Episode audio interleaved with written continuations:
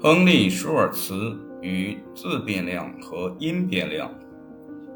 亨利·舒尔茨的贡献是从他对关税的分析中派生出来的。对关税的分析要求估计一条需求曲线。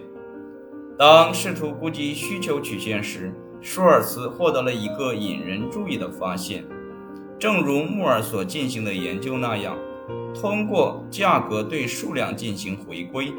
而不是数量对价格进行回归，人们能够得到完全不同的弹性。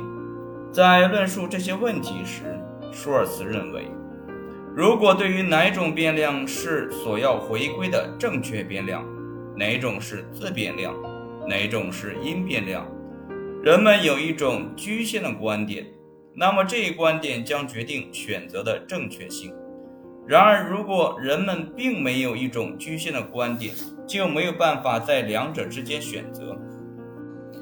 舒尔茨认为，在这种情况下，选择能够较好的符合由皮尔斯考方测验所确定的回归是最好的。舒尔茨的见解是重要的，它意味着不能独立于理论来考察统计度量。你所看到的部分取决于你所相信的。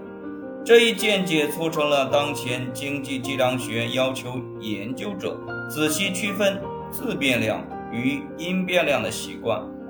当然，说到统计度量的变化与理论有关，并不是说度量完全取决于理论，它并不表明理论是决定性的。理论只是提供了一种人们能够从统计学中得出的有限解释。